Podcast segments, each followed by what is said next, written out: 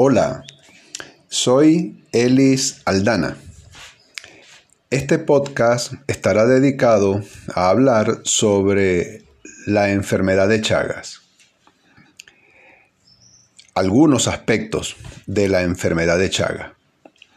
Y este podcast eh, se realiza atendiendo una solicitud del profesor Fernando Tálora de la Universidad del Valle de Utah. Bien, comencemos diciendo quién produce la enfermedad de Chagas. Eh, la enfermedad de Chagas es producida por un parásito, es decir, un organismo que necesita de otros organismos para vivir. Este parásito se llama Trypanosoma cruzi y tiene como característica este parásito que es un organismo unicelular, es decir, está formado por una sola célula y pertenece al grupo de los protozoos. Los protozoos son organismos unicelulares y son eucariotas, es decir, que su interior está subdividido, está compartamentalizado con otras estructuras membranosas como por ejemplo son el núcleo, la mitocondria y otras organelas. Este parásito para vivir en la naturaleza necesita de dos grupos de organismos. Un grupo de organismos vertebrado y otro grupo de organismos invertebrados. Específicamente entre los vertebrados están los mamíferos.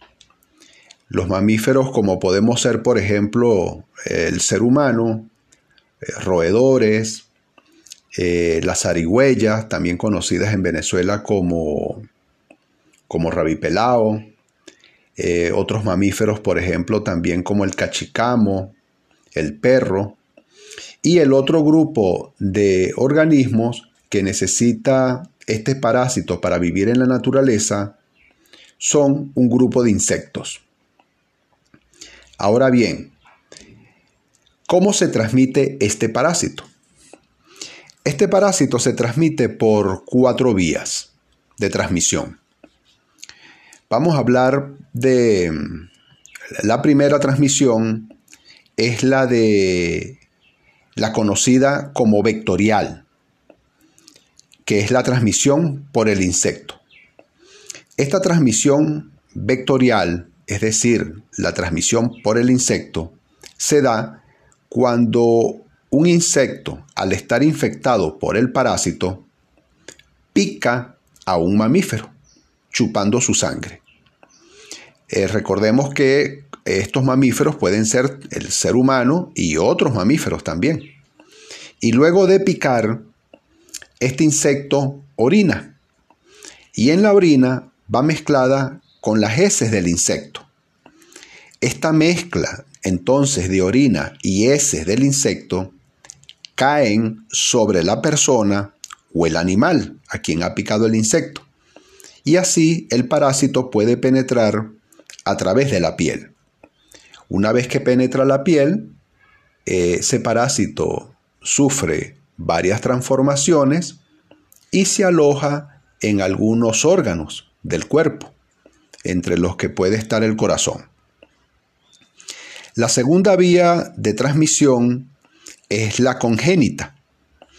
Esta vía eh, ocurre cuando una mujer embarazada, de estar infectada por el parásito, entonces se lo transmite al feto.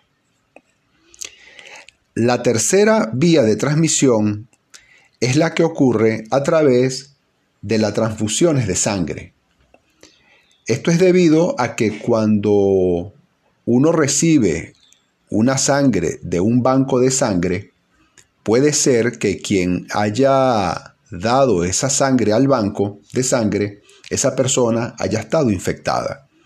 Entonces, quien reciba esa sangre del banco se infecta por el parásito. La cuarta vía de transmisión es conocida como transmisión oral y es la que ocurre a través de la ingestión de alimentos. Esta transmisión ocurre cuando el insecto infectado por el parásito orina y la mezcla de la orina con las heces del insecto caen sobre los alimentos. Entonces, si una persona ingiere estos alimentos, se infecta con el parásito. Eh, la enfermedad de Chagas afecta a varios millones de personas en Latinoamérica e incluso en el sur de Estados Unidos. El insecto que transmite el parásito se conoce con diferentes nombres en diferentes países latinoamericanos.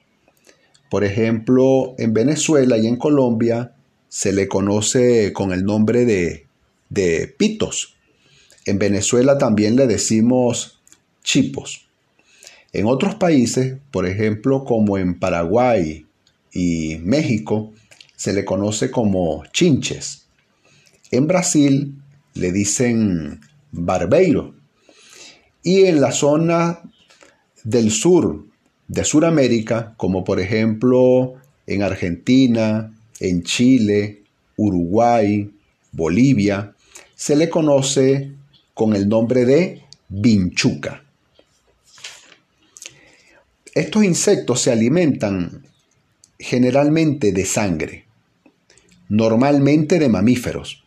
Es la, la fuente de alimentación mejor descrita y más conocida. Por eso a este grupo de insectos se le llaman hematófagos. Pero se ha descrito también que esta hematofagia, o sea, esta alimentación de sangre, también puede ocurrir cuando estos insectos pican a otros vertebrados, como por ejemplo ciertas lagartijas. Las lagartijas, a diferencia de los mamíferos, las lagartijas son de sangre fría, mientras que los mamíferos son de sangre caliente. Es decir, los mamíferos están a una temperatura superior a la, a la del insecto, porque el insecto tiene la temperatura del, del ambiente, mientras que la lagartija tiene aproximadamente la misma temperatura del insecto, porque la lagartija también va a tener la temperatura en su cuerpo de la del ambiente.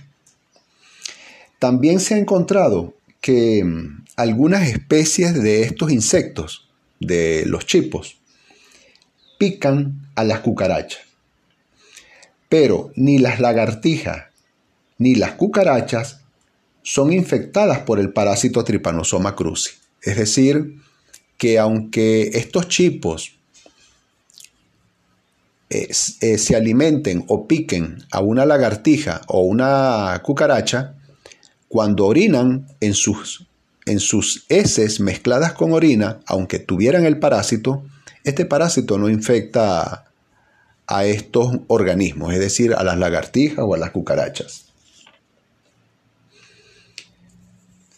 Eh, la transmisión vectorial, es decir, la que ocurre cuando el insecto pica a un mamífero, piense a un ser humano o a otro mamífero, es muy común esta transmisión es muy común y generalmente ocurre en las zonas rurales y ocurre dentro de las viviendas normalmente.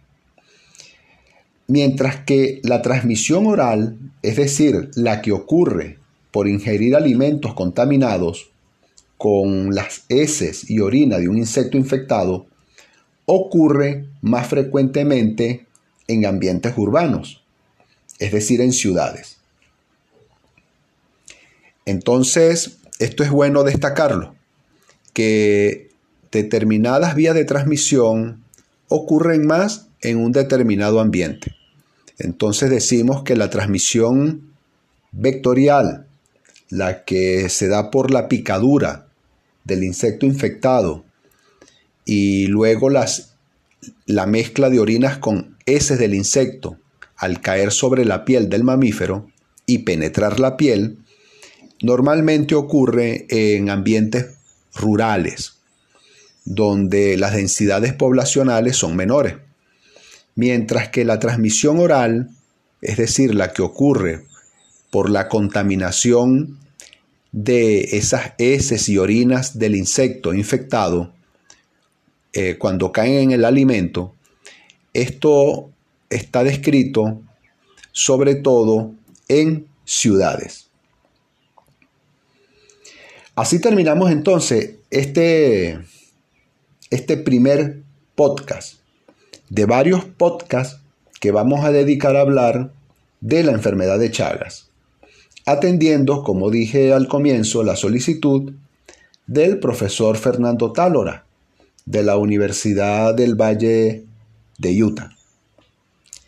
Gracias Fernando por la invitación y gracias también a tu grupo de estudiantes por permitirme interactuar con ustedes a través de este tema de la enfermedad de Chagas. Una enfermedad que ha sido muy poco atendida y que merece nuestra especial atención porque ella afecta a varios millones de personas en Latinoamérica.